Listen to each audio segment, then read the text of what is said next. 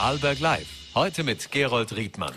Was hat die ÖBB in Bregenz vor und wie entwickelt sich Bregenz in seiner Verbindung zum Bodensee weiter? Das war heute schon den ganzen Tag Thema hier auf Voller T und wird auch in den kommenden Tagen die Menschen in Vorarlberg beschäftigen. Denn während fast ganz Bregenz eine Unterflurlösung der Bahn bevorzugt und viele daran arbeiten, ähm, hat die ÖBB ganz andere Pläne, wie heute in einem Papier veröffentlicht wurde, das Sie noch gar nicht lesen sollten. Konkret geht es um die Pipeline, die Sie auch in diesem Moment hinter mir sehen. Eben frisch eröffnet ist sie eine der schmalsten Stellen, an denen der Berg und der See zusammenkommen. Und hier soll ein zweites Gleis gebaut werden. Jedenfalls, wenn die Pläne der ÖBB und das, was jetzt der ÖBB empfohlen wird, in Wirklichkeit umgesetzt werden, dann könnte Bürgermeister Ritsch eigentlich den frisch eröffneten Radstreifen gleich mit einem Bahngleis überbauen lassen. Ob das tatsächlich so kommt, was die Bürgermeister der Region dazu sagen, dazu hören Sie gleich mehr hier bei Vorarlberg Live. Zunächst aber zu einem anderen Thema, das uns auch bewegt, denn der, nicht nur der zunehmende Klimawandel, sondern auch äh, die Situation generell auf unserem Planeten machen Wasser zu einem unglaublich kostbaren Gut. Das lernen bei uns schon alle Volksschüler, um es dann später gleich wieder zu vergessen, denn Wasser gibt es in Vorarlberg im Überfluss, jedenfalls zum aktuellen Zeitpunkt und äh, ist natürlich auch äh, ein Gut, das wir zwar schätzen, jeden Tag konsumieren, literweise, aber von dem wir genug haben. Die Welt Gesundheitsorganisation WHE warnt, WHO warnt allerdings vor Wasserknappheit als der größten Herausforderung, einer der größten Herausforderungen, die die Menschheit vor sich hat. Und da hat ein Lustenauer, nämlich konkret Martin Wesian, eine ganz besondere Lösung ins Leben gerufen, ein Unternehmen gegründet, das weltweit Anerkennung findet. Was genau dahinter steckt, was sein Projekt WADI bei der Weltausstellung mitten in der Wüste äh, für eine Rolle gespielt hat. Das erklärt er uns am besten gleich selber. Ich freue mich auf unseren Gast, ersten Gast heute Abend bei Vorarlberg Live. Uns zugeschaltet ist Martin Wesian. Guten Abend. Guten Abend, vielen Dank. Können Sie mich hören? Klar und gut, auch wenn die Verbindung erst einige Sekunden vor der Sendung geklappt hat. Ich freue mich sehr, dass. Sie da sind. Erzählen Sie uns doch mal, wie kam es denn dazu, dass Sie sich mit dem Thema Wasserknappheit überhaupt beschäftigt haben? Ja, Vielleicht zuerst, äh, es ist eine sehr persönliche Geschichte damit auch verbunden. Äh, ich habe eine Zeit lang in Südamerika gelebt äh, und ich war gerade zu einer Zeit dort, als eine Cholera-Epidemie ausgebrochen ist. Ich glaube, für uns, gerade für die meisten, ist Cholera eher etwas, das man in Romanen irgendwie verortet und das vor 100 Jahren oder im Mittelalter passiert ist. Nein, Cholera ist noch ganz typisch eine trinkwasserbedingte Krankheit, die, die es recht häufig sogar gibt und eine von vielen trinkwasserbedingten Krankheiten.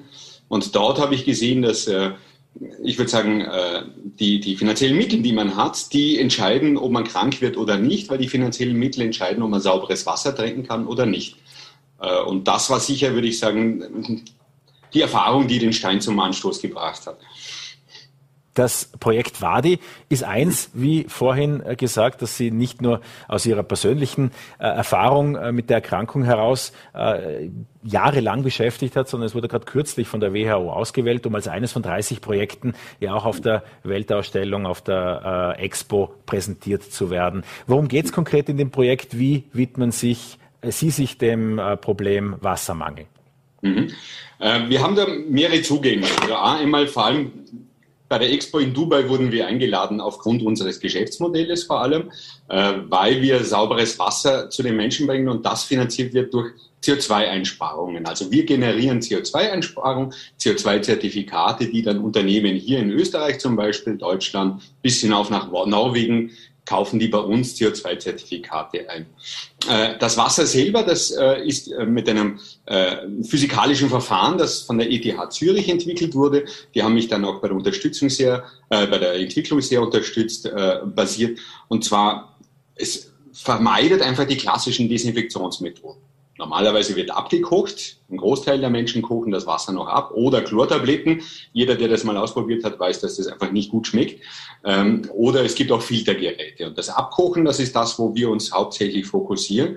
Und wir haben vielleicht als kleines Beispiel in Bangladesch haben wir ein Projekt äh, mit, mit 60.000 Personen, äh, wo die Menschen, jede Familie pro Tag, äh, ähm, äh, äh, pro Monat 10 Euro nur für Wasserdesinfektion ausgegeben hat. Also für Holz, Kerosin und so weiter.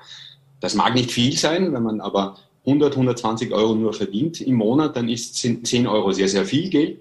Und das Projekt, das wir dort gestartet haben, jetzt schon vor sechs, sieben Jahren, ermöglicht den Menschen eben Wasser zu desinfizieren, ohne laufende Kosten zu haben. So, jetzt sagen einige der Zuschauer, wahnsinnig, ein Lustenauer, der mit Wasser abkochen ein Geschäftsmodell gegründet hat, um die Welt zu retten.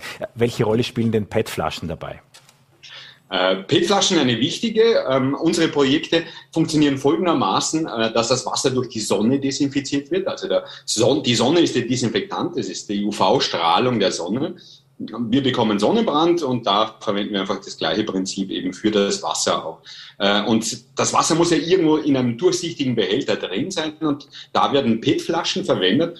Wir verwenden hier aber lokal erhältliche PET-Flaschen, also das werden die Menschen, die das selber aussuchen. Wir haben auch einige Projekte mit Glasflaschen, ist aber immer mit dem Handling ein bisschen schwierig. Und äh, diese PET-Flaschen, wir haben dort auch eine Reuse zum Beispiel, äh, gerade bestes Beispiel Uganda. Da haben wir ein Flaschenpfand ausgerufen. Äh, man muss auch sagen, die Ärmsten der Armen sammeln Flaschen ein, geben es bei unserem Partner ab, bekommen Geld dafür. Äh, die werden dann gewaschen, werden wieder unserem Projekt zugeführt, da wird wieder Wasser desinfiziert und so haben wir dann einen Kreislauf, der inzwischen in Uganda alleine in unserem Projekt werden pro Monat 15.000 Flaschen wiederverwendet. Ich bin ja ein neugieriger Mensch, äh, den Kreislauf, glaube ich, in annähernd zu verstanden äh, zu haben. Was passiert, wenn das Wasser in der Flasche ist? Muss es dann einfach eine gewisse Zeit in der Sonne liegen oder was sind konkret die Behandlungsmethoden? Genau, ja. Äh, also die UV-Strahlung der Sonne desinfiziert das Wasser. Schritt für Schritt ist es sehr einfach. Man, fällt, man füllt eine Flasche oder 100 oder auch 1000 Flaschen. Also äh, es kann auch sehr, sehr groß werden. Es gibt auch sehr, sehr große Desinfektionsfehler. Äh, füllt das in, in durchsichtige Flaschen, PT-Flaschen, legt die alle in die Sonne und nimmt dann einfach unser Gerät, sprich das WADI dazu. Das WADI ist ein Indikator, der misst die relevante UV-Strahlung und errechnet sich die Reduzierung der Keime. Keime sind. Inzwischen durch die Pandemie kennen wir uns ein bisschen aus, sind Viren, äh, sind aber auch Bakterien, Protozoen sind im Wasser und dadurch wird man krank. Die UV-Strahlung desinfiziert das Wasser äh, und wir wissen nicht, wie lange das dauert, aber das war die. Das. Wenn zum Beispiel eine große Wolke kommt, dann wachsen die, die Keime wieder, dann strahlt die Sonne wieder drauf oder scheint die Sonne wieder drauf, dann sterben sie wieder ab, weil UV-Wasser desinfiziert. Das ist dann ein Prozess, der kann eine Stunde dauern, der kann auch fünf Stunden dauern, weiß keiner so genau hängt ab von Luftverschmutzung. Und Sobald aber das Gerät ein Smiley anzeigt, ist das Wasser desinfiziert. Das finde ich gut, das kenne ich auch vom Zähneputzen. Braucht es das Gerät aber weiterhin grundsätzlich oder könnte man auch für gewisse Regionen, in denen typischerweise keine Wolken äh, die Sonne verhindern, äh, auch sagen, fünf Stunden, sechs Stunden ist ein guter Wert, um jetzt schon mal Wasser zu desinfizieren, bis Wadi zu dir kommt? Könnte man, also wenn Sie irgendwo gerade gefangen sind oder, oder, oder sich verirrt haben und sauberes Wasser benötigen, dann macht das Sinn. Äh, wir haben gesehen, dass das die ETH Zürich hat es auch über 15 Jahre versucht, über ein rein theoretisches Modell, eben äh, lege es einfach fünf Stunden raus, zu verbreiten auch. Es funktioniert nicht im Alltag der Menschen. Man muss sich vorstellen, die arbeiten 10, 12, 14 Stunden am Tag äh, und die wissen dann oft nicht, wie lange das überhaupt dann draußen gelegen ist, besitzen nicht mal eine Uhr zum Beispiel, das kann auch sein. Oder was wir sehr oft haben, äh, mit dem Wadi gehen sich zwei, drei Desinfektionszyklen, vielleicht auch vier am Tag aus. Das hat vor allem den Sinn, dass die Menschen dann größere Mengen an Wasser desinfizieren und die verkaufen das dann und haben hier durchaus ein Einkommen. Wir haben schon viele Familien, die nur von diesem Einkommen durch Wasserdesinfektion auch leben und äh, ihren, ja, ihren Unterhalt dadurch auch bestreiten. Was kostet Wadi und äh, was hat es Ihnen in der Entwicklung gekostet? Die Entwicklung, das hat länger gedauert, vor allem weil es auch äh, sehr, sehr viele Tests in mikrobiologischen Laboren äh, benötigt hat. Das haben wir hier natürlich auf der Universität für Bodenkultur, die ETH Zürich, aber vor allem in den Ländern, Indien, Ghana, Uganda, da haben wir sehr, sehr viele mikrobiologische Tests gemacht und die sind teuer. Also das war ein sehr, sehr großer Betrag. Äh, das Wadi selber verkaufen wir so gar nicht. Ähm, das Wadi ist wichtig, dass die ältesten Geräte sind jetzt derzeit seit acht Jahren im Feld und funktionieren seit acht Jahren, ohne dass man Batterie oder sonst irgendetwas austauschen müsste. Äh, wir verdienen unser Geld äh, über CO2-Zertifikate. Also pro Jahr, dass das Wadi im Feld ist, äh, wirft es an die zwei bis drei Tonnen CO2-Zertifikate ab. Und die können wir wiederum an unsere Kunden verkaufen. Gibt es auch in, in Vorarlberg auch einige, die unsere CO2-Zertifikate nutzen. Äh, und so ist, funktioniert unser Geschäftsmodell. Das ist aber ein Thema, das vor allem auch Unternehmen anspricht, die jetzt beispielsweise Kompensationsprojekte haben, die ansonsten Wälder auf der südlichen Halbkugel aufforsten. Die könnten auch CO2-Zertifikate von ihrem Unternehmen kaufen und damit das Projekt unterstützen. Richtig, ja. Also wir machen das genau so. Äh, bei uns ist natürlich auch der Vorteil, dass wirklich CO2 ähm, vermieden wird. Also es wird erst gar nicht in die Atmosphäre dann auch äh, emittiert. Und was wir vor allem auch haben, ist, äh, was wir unseren Kunden anbieten, ist natürlich ein Corporate Social Responsibility, also ein, ein, ein gesellschaftlicher Faktor, der einfach dabei ist. Wir haben Projekte in Uganda, für einen Fruchtsafthersteller zum Beispiel, äh, der dort Mangos anpflanzt. Äh, also sprich mit den Menschen, die das Wasser desinfizieren, mit dem Wadi, die bauen auch die Mangos an zum Beispiel. Äh, und wir kontrollieren das vor Ort. Auch das Lieferkettengesetz vor Ort wird zum Beispiel damit eingehalten. Menschenrechte.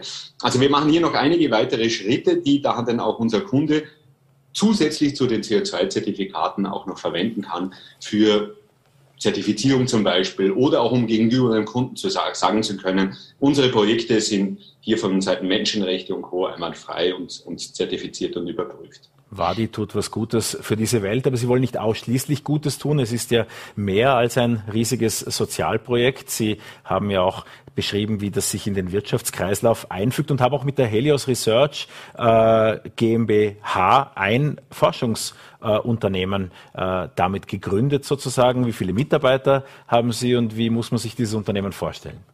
Ja, vielleicht vorab, ähm, genau, Helios Research ist, ist die ursprüngliche, das ursprüngliche Unternehmen, das ist inzwischen 13 Jahre alt. Äh, wir versuchen das Team in Wien vor allem klein zu halten. Wir sind 14 äh, Mitarbeiterinnen und Mitarbeiter.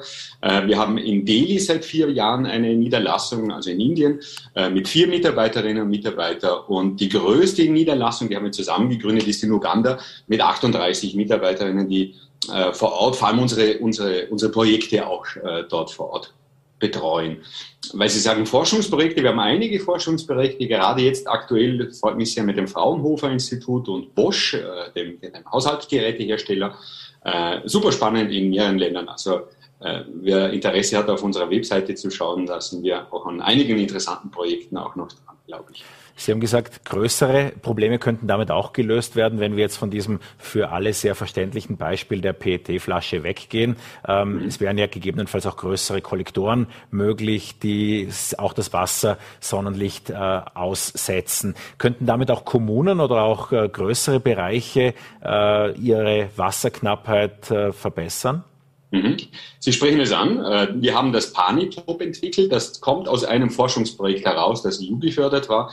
Äh, da waren wir ähm, als Unternehmen, Helios und 15 Universitäten weltweit involviert.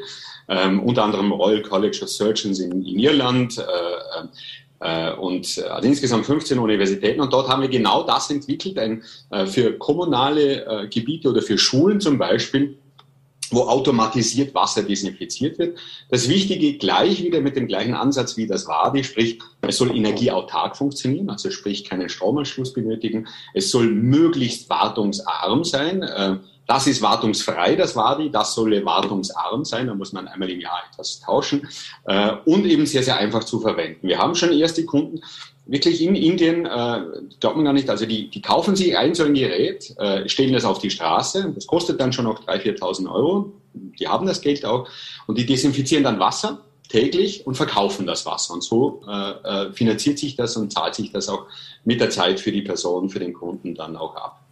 Der aus Lustenau stammende Martin Wesian war das ein richtiges, eine richtige Social Enterprise, wie das heute heißt, hat er genau. aufgebaut. Herzlichen Dank für Ihre Zeit und äh, alles Gute weiterhin für Ihr spannendes Projekt. Ich danke vielmals. Liebe Grüße nach Vorarlberg. Dankeschön. Ja, die guten Wünsche können wir alle brauchen, denn Sie haben es sicherlich auch bemerkt, die Corona-Zahlen steigen auch hier im Ländle äh, aller Orten, im Bekanntenkreis, am Arbeitsplatz. Die Corona-Fälle werden wieder häufiger. Wenn sie denn als offizielle Corona-Fälle gemeldet sind oder nicht nur die Mitarbeiter eben und die Kolleginnen und Kollegen einige Tage halt zu Hause bleiben oder auch sie selbst sich mit Schnupfen absondern. Es ist allerdings durchaus auch kritischer. Allein in Österreich hat es in den vergangenen 24 Stunden elf Todesfälle gegeben. Das heißt, Corona ist nach wie vor da. Die Sommerwelle rollt. Äh, wir hatten kürzlich Professor Nowotny bei uns äh, zu Gast bei Vorarlberg Live. Ich glaube, es ist höchst an der Zeit, sich von Norbert Nowotny ein Update zu holen. Und ich freue mich sehr, dass Sie heute Abend hier sind, Herr Professor. Einen schönen guten Abend. Einen guten Abend. Herzliche Grüße nach Vorarlberg. Tja, das Infektionsgeschehen zieht an. Äh, für wie bedrohlich halten Sie denn die Lage oder ist jetzt eh schon alles äh, entschieden und wir müssen nicht hoffen, dass das durchrauscht? Naja, die Zahlen steigen äh, und sie werden weiter steigen. Das hat äh, eine ganze Reihe von Gründen. Äh, Hauptgründe sind, dass die ähm, Immunität in der Bevölkerung nachlässt. Äh, sehr viele Leute hatten die dritte Impfung in etwa im November oder so. Das heißt, es sind schon gute sechs Monate her. Und äh, das schützt zwar nach wie vor vor einem schweren Verlauf, aber nicht vor Ansteckung. Äh, und es muss einem klar sein, äh, dass äh, sich äh, die Zahlen jetzt weiter erhöhen werden und äh, für jeden ein gewisses Ansteckungsrisiko bleibt. Die große Frage, die sich halt jetzt stellt, viele wollen auf die vierte Impfung im Herbst warten, wenn die angepassten Impfstoffe zur Verfügung stehen. Das ist absolut nachvollziehbar, aber damit, das muss einem auch klar sein, äh, hat man das Risiko, dass man sich jetzt in den nächsten Wochen äh, mit Corona ansteckt. Kann ganz denn? offen und ehrlich ja. sagen, äh, mir ist es genauso passiert. Also ich habe die äh, dritte Impfung im November gehabt und äh, bin Anfang Juni habe ich Corona gekriegt, äh, irgendeine Omikron-Untervariante. Wir schauen uns gerade an, welche das ist. und äh, und äh, es war nicht wirklich tragisch. Es war halt äh, einen Tag erhöhte Temperatur, 37,5, etwas Husten, äh, etwas müde. Und am Tag 8 habe ich mich dann freigetestet und das war's dann. Also es muss halt jedem klar sein, äh, dass äh, wenn man auf die angepassten Impfstoffe, die heute leider erst im Herbst zur Verfügung stehen werden, wartet, dann hat man ein sogar relativ hohes Risiko, dass man sich jetzt ansteckt. Aber der Verlauf sollte normalerweise einigermaßen mild sein. Das bedeutet äh, im Umkehrschluss, dass sich jene Personen, die deutlich älter sind, die Vorerkrankungen haben, unabhängig vom Alter, sich vielleicht doch jetzt schon impfen lassen, wenn auch mit dem äh, Impfstoff, der halt noch den Wildtypstamm äh, enthält, äh, weil sie damit doch äh, geschützt sind.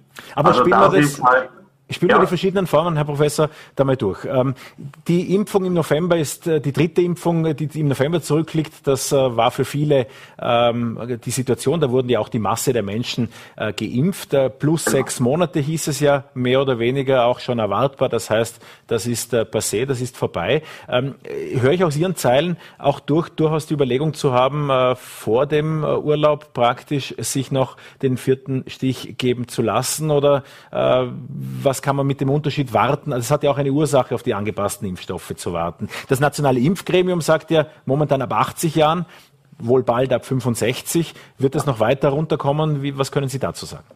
Es wird weiter runterkommen. Wien erlaubt ja jetzt schon ab zwölf Jahren die, die vierte Impfung. Ähm, es muss letztlich jeder selbst für sich entscheiden. Ja? Also auch ich habe äh, wissentlich das Risiko in Kauf genommen und ja, es hat mich erwischt und es werden die Zahlen weiter steigen. Das heißt, es wird mehr Virus zirkulieren und die Gefahr, sich anzustecken, wird steigen. Also jeder, der einigermaßen gesund ist, kann dieses Risiko auf sich nehmen. Wir haben den Urlaub angesprochen. Ähm, es wäre wahrscheinlich schon gescheit, wenn man sich vielleicht eine Woche vor dem Urlaub, maximal zwei Wochen vor dem Urlaub, äh, vielleicht eine Auffrischungsimpfung holt, damit man im Urlaub nicht krank oder zumindest nicht wahnsinnig krank wird, weil das wäre ja auch nicht äh, im, im Sinne des Erfinders, man will ja den Urlaub genießen. So, bleiben wir, bei diesem, ah. bleiben wir bei diesem Beispiel. Also Auffrischungsimpfung sozusagen vom ursprünglichen Plan vorgezogen, die vierte Impfung jetzt mit dem bestehenden Impfstoff. Was verbaut man sich damit im Herbst, wenn der angepasste Impfstoff dann da ist? Bis Weihnachten wären es ja auch ungefähr sechs Monate wieder. Wäre dann ein fünfter Stich gegebenenfalls mit dem angepassten Impfstoff im Herbst oder im Spätherbst möglich? Oder verbaut man sich damit den Schutz in einer zu erwartenden Winterwelle? Nein, also man verbaut sich den Schutz nicht. Äh, es wird wahrscheinlich so sein, dass eine fünfte Impfung frühestens vier Monate nach der vierten Impfung erlaubt sein wird. Also das geht sich schon aus, dass man sich dann mit einem der angepassten Impfstoffe äh, impfen lässt. Oder aber man riskiert und äh, so wie es mir ergangen ist und äh, hat halt äh, dann eine Art grippaler Infekt. Also ich muss sagen, äh, früher äh, hatte ich grippale Infekte anderer Ursache, die wesentlich schwerer verlaufen sind äh, als jetzt diese Omikron-Varianteninfektion. Also beides ist möglich, aber eines ist klar, ältere Menschen, solche mit Vorerkrankungen, unabhängig wie alt sie sind, die sollten sich wirklich jetzt einen vierten Stich holen, auch wenn der Impfstoff noch nicht an die Omikron-Varianten angepasst ist, aber er schützt vor einem schweren Verlauf.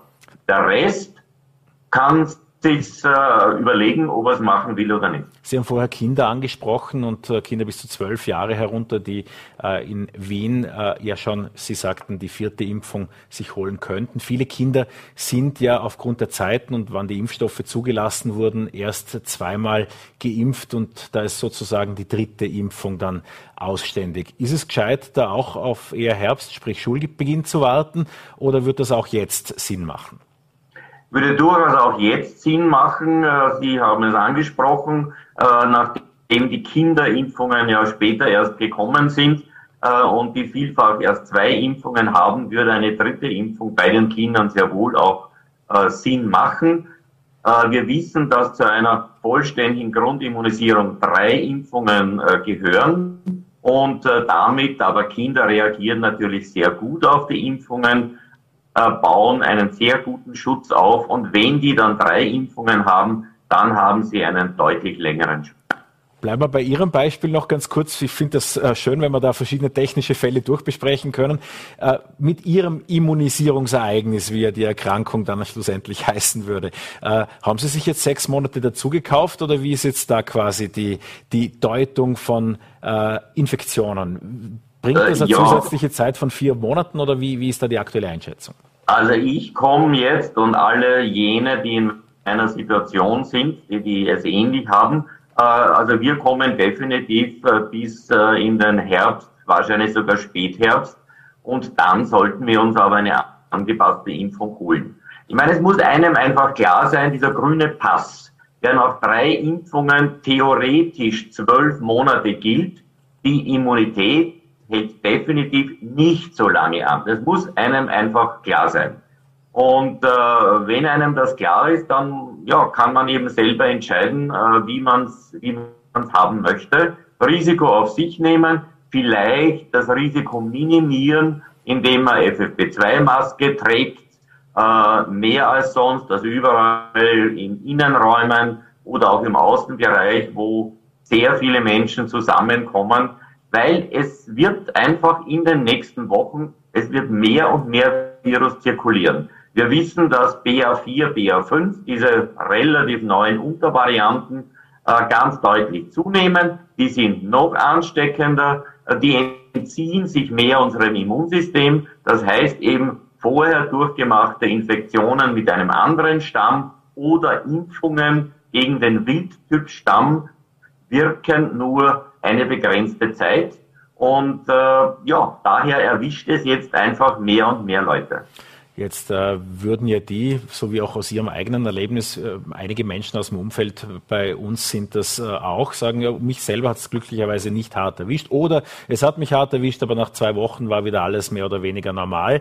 Ähm, werden wir so mit der Krankheit mehr oder weniger umgehen lernen oder kommen die Dinge, von denen wir uns befreit haben und die auch keiner zurücksehnt, wie Masken konkret, das wäre wahrscheinlich das Erste, aber auch äh, die Frage von Einschränkungen oder auch Lockdowns, kommen solche Methoden zurück? Ja, müsste ich Hellseher sein. Äh, ich meine, Masken werden garantiert zurückkommen, das sind eigentlich die einfachsten Maßnahmen, die aber wirklich gut wirken. Und nicht nur gegen das Coronavirus, sondern auch gegen Grippe, grippale Infekte. Also Masken im Herbst und Winter, die wird es wieder geben. Äh, alle anderen Einschränkungen, wenn es nach wie vor Omikron-Untervarianten geben wird, äh, jetzt ob es noch immer BA4, BA5 im Herbst und Winter sein wird oder ob inzwischen eine andere äh, neue Omikron-Untervariante auftaucht. Wir wissen bisher, diese Omikron-Untervarianten ähm, führen normalerweise zu keinem extrem schweren Krankheitsverlauf. Ausgenommen, das muss man auch ganz klar sagen, wir haben jetzt zuletzt elf äh, Coronavirus-Tote gehabt. Ausgenommen sind ältere Menschen und solche mit Vorerkrankungen. Bei denen kann durchaus auch Omikron äh, zu einem schwereren Krankheitsverlauf führen. Aber normalerweise tun sie es nicht. Und diese Omikron-Untervarianten sind jetzt aus der Sicht des Virus her bereits fast perfekt für das Virus. Das heißt, ansteckender, äh, sie entziehen sich immer mehr unserem Immunsystem. Äh, das heißt, äh, es werden immer mehr laufend Menschen sich infizieren. Hoffentlich hinkünftig vor allem im Herbst und Winter und weniger im Sommer. Also diese Hoffnung besteht durchaus auch für den nächsten Sommer. Aber Lockdowns etc., wenn es bei Omikron Untervarianten bleibt, wird nicht notwendig sein. Ähm, wie beurteilen Sie das Gesamtbild derzeit? Ich meine, es testet ja im Prinzip niemand mehr. Das ist richtig. Und deswegen äh, sind die Zahlen auch mit Vorsicht zu genießen. Also wir schauen uns da äh, den Prozentsatz der PCR-Positivität an, damit wir das besser einschätzen können. Und der steigt halt laufend. Äh, also ist schon deutlich über acht Prozent aller getesteten Proben sind positiv. Und das heißt einfach, dass mehr und mehr Virus in der Bevölkerung äh, zirkuliert. Ähm, ja, es ist klar, die Dunkelziffer an Infizierten, vielleicht äh, unerkannt Infizierten, ist natürlich höher, nachdem weniger getestet wird. Aber ich muss schon sagen, äh, dass äh, epidemiologische ähm, Überwachungssystem in Österreich ist recht gut aufgestellt. Also es basiert ja im Wesentlichen auf drei Säulen. Säule 1 ist nach wie, vor, nach wie vor individuell positive Proben werden einer Variantenanalyse unterzogen. Äh, dann ein epidemiologisch-rechnerisches Modell, äh, das einfach äh, aus jedem Bundesland zu einer bestimmten Zeit die positiven Proben zur Sequenzierung geschickt werden und die dritte Säule ist die, sind die Abwasseruntersuchungen, die auch wirklich sehr gut funktionieren. Und auch diesen, aus diesen Abwasserproben werden ebenfalls dann Sequenzierungen gemacht. Und all diese drei Dinge zusammen haben sehr wohl wettgemacht, dass wir alle jetzt nur fünf freie, äh, also gratis ähm, Corona-PCR-Tests haben und fünf Antigen-Schnelltests die uns ja letztlich, also wo sich früher die Leute massivst laufend getestet haben und das hat uns sehr, sehr viel Geld gekostet.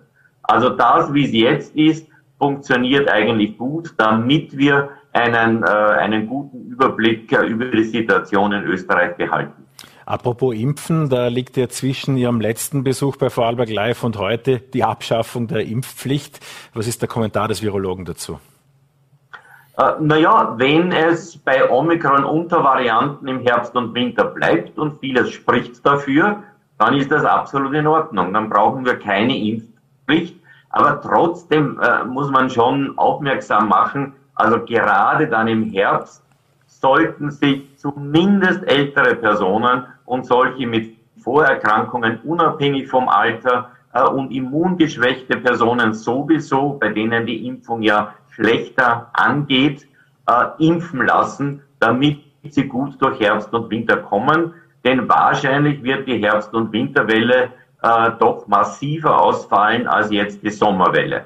Äh, dazu gibt, muss man auch sagen, jetzt je höher die Sommerwelle durch BA4 und BA5 ist, desto niedriger wird eine Herbst-Winterwelle werden, wenn es sich noch immer um BA4 und BA5 handelt und nicht eine neue Omikron-Untervariante im Herbst und Winter äh, daherkommt. Aber generell einfach aufgrund der höheren Temperaturen äh, sollte eine Herbst- und Winterwelle noch deutlich massiver ausfallen als jetzt die Sommerwelle. Ganz nützliche Informationen waren das von Professor Norbert Nowotny. Vielen Dank für Ihre Zeit bei Vorarlberg Live. Sehr gerne. Grüße nach Vorarlberg. Danke, einen schönen Abend.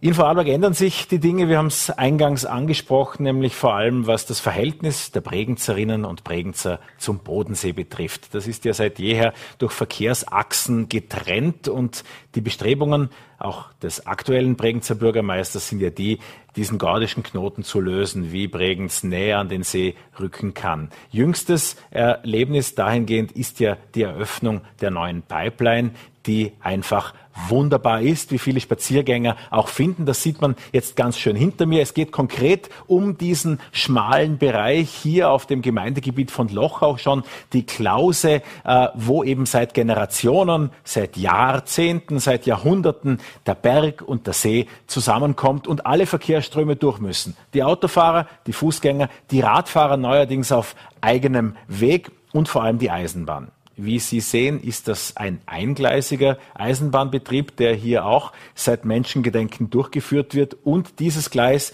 gelangt an seine Kapazitätsgrenzen. Das heißt, dass die ÖBB hier ausbauen werden müssen. Das hat auch ein Papier, das äh, bis heute Vormittag geheim war, den ÖBB empfohlen. Sie sollten über dieses Papier noch nichts lesen, haben das aber heute den ganzen Tag über auf Voller.t schon getan und durch diese Veröffentlichung in unterschiedlichen Medien geht jetzt die Diskussion hoch. Und äh, wir haben den Lauteracher Bürgermeister Elmar Romberg zu uns ins Studio eingeladen. Er ist jener Bürgermeister, der für einige Unterlandbürgermeister spricht. Mehrere Unterländer Gemeinden, allen voran natürlich auch Bregenz, die Landeshauptstadt, haben sich für eine Unterflurlösung ausgesprochen. Sprich, dass ein zukünftiges zweites Gleis und auch der zweigleisige Ausbau unter äh, der Pipeline oder unter, jedenfalls unter der Oberfläche passieren soll.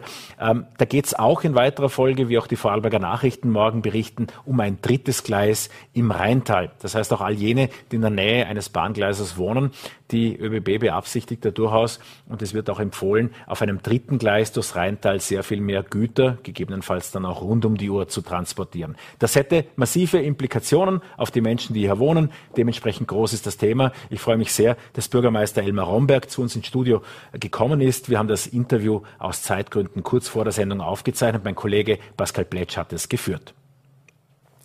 Ja, herzlich willkommen, Elmar Romberg, Bürgermeister von Lauterach bei Vorarlberg Live. Äh, zu Gast heute bei uns aus einem Anlass, der bei den Bürgermeistern und Bürgermeisterkollegen, mit denen Sie gemeinsam vor einigen Wochen ein sehr positives, ein sehr schönes Projekt eigentlich präsentiert, eine Projektidee präsentiert haben, äh, für wenig Begeisterung gesorgt hat. Äh, wie Vorarlberg Online in Erfahrung bringen konnte, wie wir aus einer uns zugespielten Studie der ÖBB erfahren haben, äh, scheint, dass die geplante Unterflurlösung für die Bahn in weite Ferne gerückt zu sein. Wenn ich mir diese Unterlagen ansehe, wurden da jetzt drei Varianten geprüft, eine Unterflurlösung, so wie sie eben, wie gesagt, die Bürgermeister vor allem von Lauterach, Wolfurt, Hart, äh, Bregenz, Lochau und Hörbrands äh, vorgeschlagen haben, wurde geprüft. Dann gibt es eben diese sogenannte Überflurlösung, also die auf ebenem Terrain stattfinden und eine sogenannte Mischlösung wurde auch noch angesehen.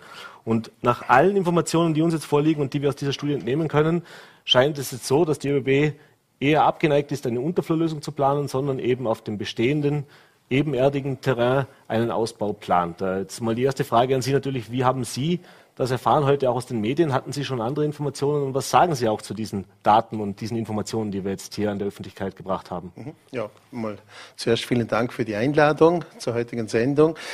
Ja, erfahren habe ich heute so gegen 10 Uhr. Ich kannte dieses Papier überhaupt nicht. Äh, wie Sie wissen, haben ja wir alle Bürgermeister für kommenden Montag eine Einladung erhalten vom zuständigen Landesrat Daniel Zadra.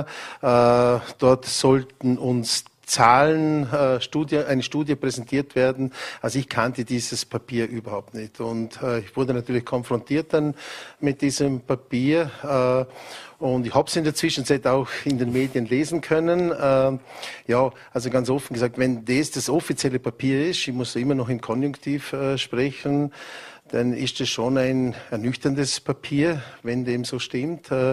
Nur ich kann das einfach nicht glauben, dass das äh, das Papier ist, weil es hat doch eine umfassende ähm, Vorinformation äh, gegeben. Wir wurden von einem Jahr von der Stadt Bregenz äh, eingeladen zu einer Studienpräsentation von der Stadt, von Hubert Romberg oder Romberg Bau und der Firma Zirl. Äh, damals erstmals äh, über den Bahnausbau, über den geplanten, äh, wurden wir informiert. Diese Unterflurvariante, wir haben das dann auch in den Gemeinden diskutiert diskutiert. Und wir haben uns dann äh, entschlossen, gemeinsam als Gemeinden äh, mit einer Stimme aufzutreten, weil es in der Vergangenheit immer so war, dass große Infrastrukturprojekte, egal ob Straße oder, oder Bahn, äh, immer eine Sache zwischen Land und, und der ÖBB bzw. das FINAG. Und das hat in der Vergangenheit aus unserer Sicht einfach nicht immer gefruchtet oder eigentlich nie gefruchtet. Und wir sind dann, haben diese Interessensgemeinschaft gegründet und sind dann, und ich bin deren Sprecher äh, auserkoren worden und haben den Kontakt mit dem Daniel Zader aufgenommen. Habe dem Landesrat gesagt, äh, wir sind Partner, wir wollen gemeinsam mit dem Land die Themen, die Visionen, die Pläne mit der ÖBB gemeinsam entwickeln. Das hat er grundsätzlich auch sehr positiv aufgenommen und äh, hat zu dieser Sitzung am kommenden Montag geladen. Und jetzt ist mhm. dieses Papier auf dem Tisch oder zumindest äh, auf den Tisch gekommen und ja, ich sehe das jetzt äh, nicht so dramatisch, aber klar ist, wenn das, wenn diese Zeilen so sind, dann, dann haben wir am Montag einen spannenden Termin im Landhaus. Da wird es viel zu diskutieren geben, aber jetzt mal, wenn man uns das ansehen. Jetzt haben wir gehört, auch schon die Landesräte, Sie haben es genannt, äh, Daniel Zadra und äh, äh, der Landesrat Tittler, die haben sich beide auch schon geäußert zu diesem Papier und auch die sehen das beide sehr, sehr kritisch. Gewissen Schildbürgerstreich, was hier, äh, zitiere hier den Landesrat, äh, auf dem Tisch liegt. Auch alle Bürgermeisterkollegen haben wir natürlich befragt, die sehen das, so wie Sie als Sprecher dieser. Gemeinden, ähnlich. Äh, wie realistisch ist denn überhaupt? Sollte das jetzt tatsächlich das Projekt sein, dass das gegen den Widerstand des Landes, gegen den Widerstand der beteiligten Gemeinden überhaupt äh, jemals weiter als wie in die Planungsphase gelangen kann? Man kann das so als gewissen Fehlstart sehen. Äh, jetzt ist dieses Papier auf dem Tisch. Wer auch immer dieses Papier äh, in die Medien geschickt hat, ich kann mir das nicht vorstellen. Die Gemeinden stehen zu 100 Prozent hinter dem Bahnausbau. Für uns ist die Bahn ein absolut zukunftsfähiges Transportinstrument. Äh, die Gemeinde Lautrach hat, das, hat den Luxus, das Privileg, mitten im Dorf einen Bahnhof zu haben. Das ist für die Bevölkerung eine unheimliche, ein unheimlicher Vorteil, auch als Standort. Man kann im Prinzip sieben Tage die Woche, von morgen bis abends, am Wochenende, in der Nacht äh, in die Städte des Rheintals fahren. Also wir stehen zu 100 Prozent hinter, hinter guten, zukunftsfähigen Bahnprojekten. Allerdings muss man wissen, dass dieses, wenn dieses Papier noch einmal im Konjunktiv, wenn es das äh, ist, dann würde das ja bedeuten, dass wir Richtung, also von Bregenz in Richtung Lochau einen zweigleisigen Ausbau haben. Die Frequenz wird erhöht. Dort, wo man jetzt vor wenigen Monaten die Pipeline gebaut hat, wo alle der Stadt äh, Bregenz gratulieren, dass das wirklich eine tolle Sache ist und eigentlich auch noch bis Lochau hinausgehen soll, soll, äh, wird man dann wahrscheinlich eine Lärmschutzwand brauchen. Dieses Bild ist ein anderes, wie es heute ist. Und von Bregenz, beziehungsweise von der Bregenzer Aach bis zum Güterterminal ein zusätzliches Gleis, wo auch, zusätzliches Gleis, wo auch immer. Äh, das heißt einfach, der Querschnitt verändert sich, da stehen Häuser und das wird nicht gegen die Menschen gehen. Und wir Bürgermeister vertreten nun mal äh, auch die Gemeinden und da wäre wahrscheinlich und wie alle anderen Kollegen auch ein schlechter Bürgermeister, wenn ich das einfach kommentarlos entgegennehme. Also das wird ganz schwierig. Eigentlich ist es ein No-Go. Äh, das haben wir eigentlich von vornherein gesagt. Aber man muss es seriös prüfen, analysieren. Und wenn, wenn die Widerstände kommen oder wenn, wenn Themen kommen, äh, dass es nicht geht, dann wollen wir auch wissen, warum es nicht geht. Mhm. Es geht so vieles äh, bei Bahnprojekten. Wir haben mit der Firma Raumbergbau, bin übrigens nicht verwandt zu, zu, zu dieser Firma, auch Experten. Wir, wir haben viele Menschen äh, in der Wirtschaft gefragt und alle sagen, das ist eigentlich für die Region unseres Rheintal ein absolut zukunftsfähiges Projekt und das wollen wir seriös geprüft haben. Mhm. Ich muss jetzt kurz eine Parallele zu einem anderen großen Projekt ziehen, einfach nur, weil die die Parallelen ein bisschen auffallend sind. Das Thema der S18. Das ist ein Projekt, das auch Lautrach natürlich mitbetrifft. Da sind noch andere Gemeinden dabei. Und auch da haben wir erlebt, dass es eigentlich von Seiten der Bürgermeister auch eine relativ große Einigkeit gibt. Nicht in allen Gemeinden dort zugegebenermaßen. Ist nicht ganz so einhellig wie jetzt bei diesem Projekt, aber eben für gewisse Varianten. Und dann ist die ASFINAG gekommen, hat eine andere Variante vorgeschlagen. Er hat gesagt, das ist für Sie die Variante und die Diskussionen hier laufen nach wie vor. Auch dieses Projekt äh, wird sich vermutlich noch weiter hinausziehen, bis da mal tatsächlich Umsetzung kommt. Beim Bahnausbau hingegen äh, haben wir jetzt selbe Grundvoraussetzung, zumindest vor diesem Gespräch am Montag, was äh, die Fakten anbelangt oder was die Informationen anbelangt. Äh, dort drängt allerdings die Zeit. Äh, da gibt es klare Zeitvorgaben, bis wann das umgesetzt werden muss. Äh, Stichwort Klimawandel, Stichwort Ausbau des Gütertransports auf der Schiene, Stichwort auch Anbindung an unsere Nachbarländer. Da gibt es auch bilaterale Vereinbarungen mit den Schienennetzen in Deutschland, in der Schweiz und so weiter. Das heißt, da wird man sich jetzt nicht 30 Jahre Zeit lassen können, um eine Entscheidung herbeizuführen. Äh, Wenn es jetzt aber hier keine Einigkeit gibt, äh, wie kann man da überhaupt auf einen Kompromiss kommen? Oder ist es, man, wir reden, Sie haben es gesagt, wir reden von möglichen Enteignungen. Wir reden davon, dass es an der Pipeline dann noch größere Trennung zum Beispiel jetzt äh, zwischen See und Stadt gibt, was ja allem widerspricht, was die letzten Jahre stadtplanerisch da passiert ist. Äh, wir sprechen von einer höheren Lärmbelastung von einer, im Ortsgebiet, wie Sie es in Lauter auch gesagt haben. Äh, ist es da überhaupt äh, möglich, darüber zu diskutieren? Oder ist es eigentlich schon so, dass man sagt, wir sprechen hier mit einer Stimme und wir wollen diese Unterflurlösung? Also der Vergleich mit dem Straßenprojekt ist absolut legitim und gut und vielleicht auch ein negatives Beispiel, wie man es nicht machen soll. Und wir sollten jetzt einfach nicht diesen Fehler begehen, das auch bei der Bahn so zu machen. Äh, noch einmal, wir, wir wollen den Schritt gemeinsam mit dem Land versuchen, hier eine gute Lösung für unsere Region zu finden. Da geht es überhaupt nicht um Parteipolitik. Die fünf Bürgermeister sind vier verschiedene Fraktionen. Es sind zwei schwarze Bürgermeister, ein grüner, ein roter, einer, der keiner Fraktion angehört. Also wir sprechen hier als Bürgermeister und nicht als ÖVP oder grüner Bürgermeister. Wir wollen gemeinsam versuchen, mit dem Land hier eine gute, tragfähige Zukunftsvision äh, zu entwickeln, das nicht nur Vision ist, sondern umgesetzt werden soll. Äh, ich will es einfach nicht glauben, dass das das Papier ist, wo uns am Montag äh, präsentiert wird. Aber klar, wenn es das ist, äh, dann, dann, dann wird es ganz sicherlich schwierig werden, mhm. äh, dieses Projekt auch wirklich auch weiter zu verfolgen. Das sollte man eigentlich nicht. Wir sollten nicht gegeneinander auftreten, sondern miteinander auftreten, weil die Bahn hat viele andere Projekte in Österreich und wir möchten eigentlich, dass der Bahnausbau funktioniert bei uns. Wir sind eine sehr stark äh, exportierende Region. Mhm. Wir müssen unsere Ware hinausbringen. Wir müssen die Menschen, wir haben ein Verkehrsproblem in Mund und Rheintal.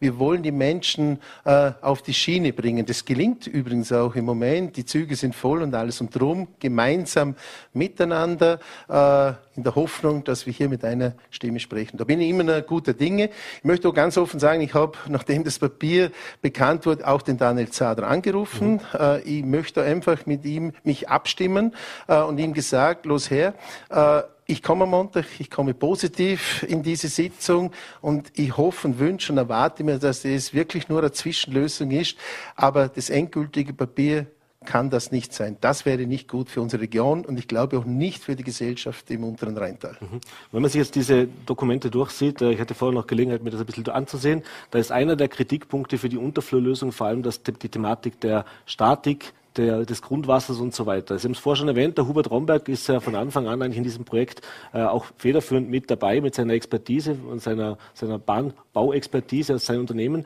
Und der hat ja immer wieder bestätigt, das ist kein Problem. Äh, ist ein Hubert Romberg zum Beispiel am Montag bei dieser Sitzung auch dabei oder ist das ein rein politisches Gremium mit Nein. der ÖBB? Also ich habe mir die Einladungsliste angeschaut, er ist nicht dabei. Äh, grundsätzlich legt es das Land fest. Äh, äh, da werden zu den, zu den inhaltlichen Themen. Es wird viele Probleme geben. Das ist nicht so, dass man da nur jetzt ein Loch bohrt und dann irgendeine Schiene hineinlegt. Äh, da wird es Themen geben wie Schienenersatzlösungen. Das wird ja eine langjährige Bauzeit sein. Das, wird der das Gewässer wird ein Thema sein. Mhm. Wie komme ich unten durch den Wasserhaushalt? Also viele, da haben wir gute Leute, gute Experten und das muss man natürlich seriös prüfen. Aber von vornherein zu sagen, äh, das tun wir weg und wird nicht weiter geprüft, das kann es nicht sein. Und das ist eigentlich Verkehrsplanung, äh, ich sage es jetzt mal so salopp, im letzten Jahrtausend. Mhm. Ich glaube, heute muss man die Menschen bei solchen Themen auch mitnehmen und nicht nur sagen, das ist es und äh, das setzen wir zu. Ich habe hab mir da einmal einen guten Satz von unserer Infrastrukturministerin äh, angehört. Die hat immer gesagt, bei mir sitzt immer das Klima am Tisch, wenn wir verhandeln. Das ist gut, hat gesagt, aber wir sagen auch, bei uns sitzen neben dem Klima, sitzen auch die Menschen am Tisch. Mhm. Und wir wollen dieses Projekt positiv äh, für die Menschen nach außen äh, transportieren. Und ich glaube, es geht nur, wenn wir die Menschen hinter diesem Projekt haben. Auch für die Unterflur wird es Menschen geben, die das sehr kritisch sehen. Aber ich glaube, man muss die Stärken und Schwächen analysieren, die Schwächen beurteilen, bewerten und dann kommen wir sicherlich einen Schritt weiter. Mhm. Zwei Fragen noch zum Abschluss. Das eine ist das Thema der Finanzierung. Natürlich ist eine Unterflurlösung auch deutlich teurer äh, wie eine ebenerdige Lösung. Ähm, soll das überhaupt ein Argument sein bei so einem Bauprojekt, wenn wir wissen, in welchen Größenordnungen woanders auch gebaut wird? Das heißt, weil es ja wirklich jetzt für die Region nicht irgendein Bauprojekt ist, sondern tatsächlich die nächsten 100 Jahre unter Umständen entscheidend verändert. Absolut. Auch die finanzielle Frage muss geklärt werden. Da gibt es übrigens auch schon Lösungen. Äh, auch dies wurde uns präsentiert. Es gibt Private, die sich hier gerne mit einbringen. Es ist eine von vielen Fragen, die zu klären ist. Aber den Mehrwert einer Unterflurvariante, wenn man sich das vorstellt, vom Güterterminal durch Lautrach, Bregenz bis hinaus zur Staatsgrenze, ein Band, das oben mit, ich sage es Radwegen, mit Bänken, mit, mit Lebensraum, ein, ein, Lebensraum ist, die, die, die Dörfer wieder äh, praktisch zusammenfinden, so richtig. Ich glaube, auch das muss man bewerten. Es hat wahrscheinlich keinen Preis und keine, keinen Aufwand, aber auch diesen Mehrwert, wir sind Raumplanungsbehörden, die Gemeinden, und ich glaube, das muss man sich im Hinterkopf haben. Und dann schaut man sich dieses Projekt wahrscheinlich ganz anders an. Aber die finanzielle Frage ist natürlich eine Frage, die zu klären ist. Mhm. Und die letzte Frage noch als Bürgermeister. Jetzt ist das heute in den Medien publiziert worden und da spricht man eben unter anderem auch von möglichen Enteignungen. Äh, das wissen viele Menschen, die an der Bahnstrecke wohnen, können sich ja ausrechnen, wenn das zweigleisig wird, könnte ich betroffen sein oder nicht. Gab es schon erste Anrufe oder, und ist das auch was, was vielleicht als Bürgermeister jetzt ja, ein bisschen verärgert, dass man sich unter Umständen mit einer Thematik auseinandersetzen muss, die ja tatsächlich nicht am Tisch liegt? Sondern eben eine Diskussion ist, weil man eben nicht zuerst gemeinsam an den Tisch gesessen ist und gemeinsam gesprochen hat? Äh, jetzt heute noch nicht natürlich, es ist noch zu früh, aber wir haben in der Gemeindevertretung das Thema, also die Studie präsentiert, den Unter, die Unterflurstudie und haben auch die Alternativen, wenn es keine Unterflur gäbe, wenn man ein Gleis dazu macht, dazulegen würde, egal ob auf der Ost- oder der Westseite, das hat schon zu Irritationen geführt von manchen Bürgern und wir wären, man, das ist das eigentlich das, das am stärksten, also in unserer Gemeinde äh, würde das sehr viele Wohnhäuser betreffen, auch Wohnhäuser, die noch nicht lange dort stehen, auch Wohnblocks, auch Betriebe. Also ich will mir dieser Frage noch gar nicht stellen. Noch gehe ich davon aus, dass alle am Montag einen kühlen Kopf behalten. Wir versuchen hier eine gemeinsame Lösung, Land und Gemeinden äh, ja, zu, zu bekommen, gemeinsame, auch mit einer Stimme gegenüber der ÖBB sprechen und dann wird sich diese Frage hoffentlich nicht stellen. Aber wenn sie kommt, dann wird es auch für die Gemeinden eine intensive Diskussion. Elmar Romberg, vielen Dank für den Besuch im Studio. Ich kann mir vorstellen, das wird am Samstag, äh, Montag eine, eine angeregte Diskussion werden und das, äh, so wie ich es jetzt zwischen seiner verstanden habe, auch ein sehr kämpferisches Auftreten des Landes gegenüber allfälligen Projektideen, die eben in diese genannte Richtung gehen. Sie können es glauben, ich freue mich auf den Termin. Äh, wir werden da eine gute Lösung für Vorarlberg, für das untere Rheintal finden. Dankeschön. Tja, ein interessanter Termin, der hier wartet, für Mobilität zuständig, auch für den Schienenverkehr, ist zwischenzeitlich vollumfänglich der grüne Landesrat Daniel Zadra. Er hat sich heute in einem schriftlichen Statement gemeldet. Wir haben ihn auch diese Sendung eingeladen. Morgen sehen Sie mehr zu diesem Statement in den Vorarlberger Nachrichten. Ja, wie es weitergeht hier an der Bregenzer Pipeline, was sich hier alles entwickeln wird, was die ÖBB dann tatsächlich bauen wird. Das sehen Sie auch hier weiterhin bei Vorarlberg Live. Ich freue mich sehr, dass Sie dabei waren. Wir sehen uns morgen wieder um 17 Uhr.